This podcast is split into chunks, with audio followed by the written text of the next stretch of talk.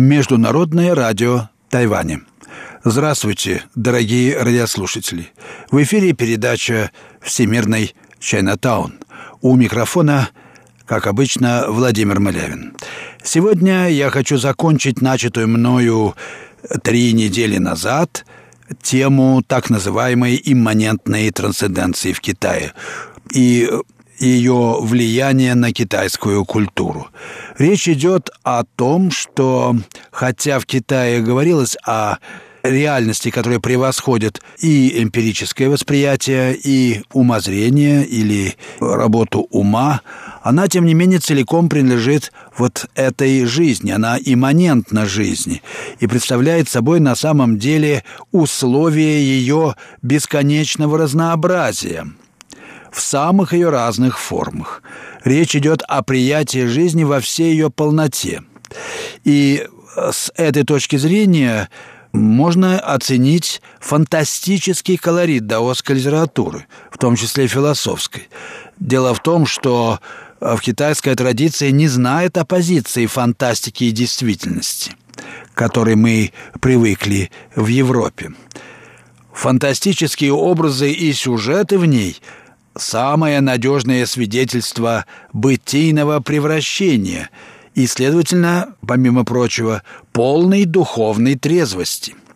Бесчисленные превращения обманчивых образов хуахуань по-китайски, нельзя считать просто иллюзией или обманом уже потому, что им не противостоит какая-то объективная, доказуемая, вытекающая из логики рассуждения истина – Речь идет скорее о фантазме, пребывающем между присутствием и отсутствием, реальности вне субстантивной и эфемерной, мимолетной. Образ превращения всегда представляет собой мнимость, которую так любили китайские мастера искусств, китайские образованные люди. Мнимость имеет свою логику развертывания и обладает в своем роде неисчерпаемым потенциалом творческих метаморфоз, которые с легкой руки Фридриха Ницше принято называть «силой ложного». Хорошо известна любовь китайцам к всевозможным имитациям и мнимостям. Неотличимость подделки от оригинала – лучшее свидетельство того, что в китайской философии называли утонченностью превращения. Вот это единство подделки оригинала в равной мере эстетично и стратегично. Добиться неразличимости ложного и подлинного, подменяя одно другим, и заставить противника выбирать предположительно истинное положение вещей, тем самым обрекая себя на поражение – вот первое, хотя и очень, на первый взгляд, загадочное для европейского ума правило китайской стратегии противоборства. В китайском понимании мудр как раз тот, кто умеет не выбирать. Вездесущность же мнимости ничуть не смущала учителей китайской мудрости, хотя бы потому, что презумпция мнимости мира имеет свою прагматическую разумность и к тому же учит мудрой отстраненности и от эмпирических, и от умственных образов. В даосских текстах можно выявить ряд понятий, уточняющих свойства пути дао как двойного сокрытия. Таково прежде всего оставление или забвение. То и другое предполагает оставление субъектности и потому придает действию характер следования реальности. Последнее в пределе оказывается ничем иным, как возвращением, но это понятно также, потому что, следуя чему-то, мы всегда возвращаемся к истоку нашего действия. То есть э, это возвращение есть чистое действие, которое утверждает преемственность в различии и единство в многообразии. Поэтому умеющий возвращаться к истоку всего происходящего, что возможно только через оставление исследования, способен всех опережать, все предвосхищать, везде успевать, то есть всегда иметь успех. Это важнейшее качество мудрого стратега. И это выражено в известной поговорке э, китайской стратегии «выйти позже, а прийти раньше противника».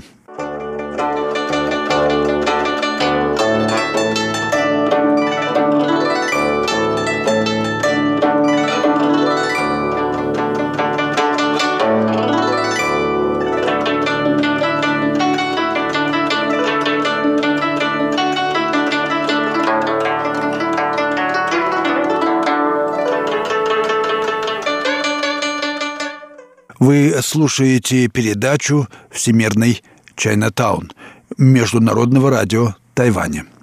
Передачу ведет Владимир Малявин. А передача сегодня посвящена, как и предыдущие, теме имманентной трансценденции в Китае, то есть той самой глубине жизненного опыта, в которой, или вернее благодаря которой, происходят все превращения в мире. Сейчас мы можем назвать три главных измерения пути Дао, как оно проявляется в китайской литературе. Это оставление, следование и возвращение. Речь идет об извечно возобновляющемся движении, которое обладает, так сказать, феноменологической нейтральностью – в его свете все случающееся в мире в одинаковой мере реально и нереально. Этот путь равнозначен кратчайшей из всех возможных дистанций и самой короткой длительности, поэтому он недоступен ни мысли, ни опыту. В даосской литературе он именуется малым, или точнее мельчайшим, а также чудесным или утонченным путем. Последнее определение наилучшим образом, пожалуй, раскрывает природу круговорота Дао. Этот круговорот, оставаясь непостижимым, удерживает в неопределенном равновесии или, можно сказать, в свободной совместности полярные величины мирового процесса, присутствие и отсутствие, виртуальное и актуальное, внутреннее и внешнее, начало и конец и так далее. Речь идет как раз о достижении состояния внутреннего предка или своего изначального облика. То есть речь идет о все бытности, все человечестве, сокрытых в пустоте между бытности, межчеловеческого в нашей жизни – об этом сообщает классический портрет мудреца в Джуанцзе. Он состоит из трех строк. «Сидя как труп, он являет драконий образ. Драконий образ – это апофеоз жизненной силы. Храня глубокое безмолвие, он издает громовой глаз. Духовное движение, небо следует. Совместность полярных состояний, выраженная в этих строках, удерживает изначальную неопределенность бытия.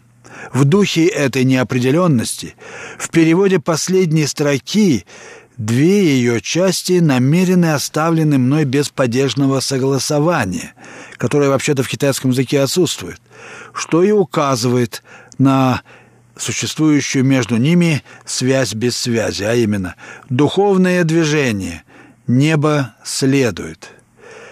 Однако конструкция фразы позволяет признать главенство того, кто притворяет неизбирательность, или, как говорили даосы, подлинного человека даже над порядком бытия, то есть небом – Самодостаточность пустотно-чистого действия предвосхищает мир и направляет его движение именно потому, что не принадлежит себе, но предоставляет всему быть.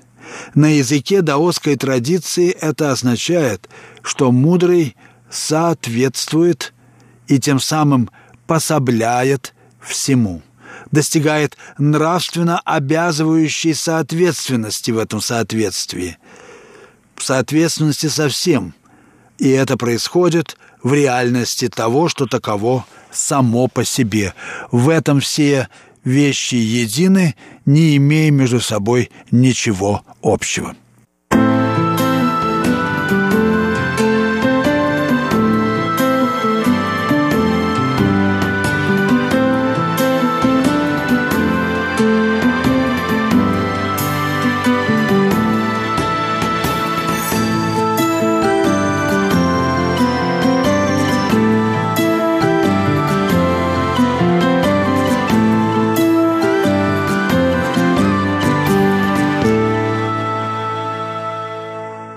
Напоминаю, дорогие друзья, что вы слушаете Международное радио Тайваня, передачу «Всемирный Чайнатаун».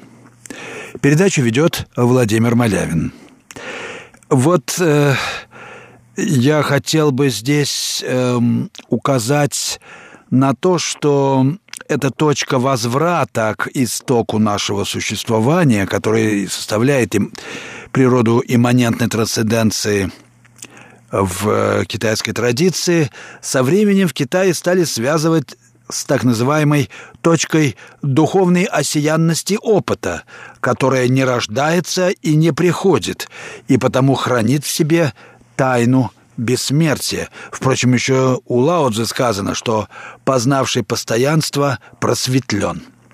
Эту высшую форму превращения, пронизывающего весь мир, в китайской традиции отождествляли с небесной разумностью Тхенли, или, как у Джуанзы, небесным рубежом. Перед нами беспредметный порядок духовной сообщительности, всеобщность вездесущей границы между бытности, которая собирает формально разделенные жизненные миры, но сама не может быть сведена ни к образу, ни к идее, ни к форме. О ней как раз гласит эта первая фраза э, мастеров Тайди Чуань. Без образа, без формы все тело пронизано пустотой. Мы имеем дело, по сути, с порядком духовной сообщительности, как я уже сказал, который собирает раздельные жизненные миры. Небесный порядок проницает человеческий порядок предметного мира и существует только в актуальном взаимодействии с ним. Он есть, согласно определению Джуанзы, соединение небесного с небесным, то есть возобновление неприходящего в точке духовной осиянности. Выражение «небесная разумность» впервые употреблено у того же Джоанзы в его знаменитом рассказе о мяснике-виртуозе, который уже не видел разделываемых ту быков, но искал духовной встречи, полагаясь на небесное устроение туши. Вот это устроение и есть та самая небесная разумность. Некий высший порядок бытия, равнозначный присутствию верховного предка жизни. Этот порядок выявляется мясником посредством животворения живого или уподобления без внешнего подобия – в его движениях, словно следующих ритму священного танца. Нож мясника, как сказано в рассказе, не имеет толщины, и когда он входит в полость туши, имеет предостаточно места, где погулять, то есть ему одинаково доступны и виртуальная, и актуальная грани бытия. Так мясник овладевает небесным устроением или небесной разумностью живого тела. Это происходит только в актуальности существования в данный момент. И в этом моменте тело и применение тела, то есть сущность его применения, нераздельны. Когда нож мясника достигает точки всеобщей междубытности в физическом теле, последнее внезапно как сказано в тексте, распадается, как ком земли рушится на землю. Духовная встреча не просто преображает мир, но возводит все вещи к полноте бытия.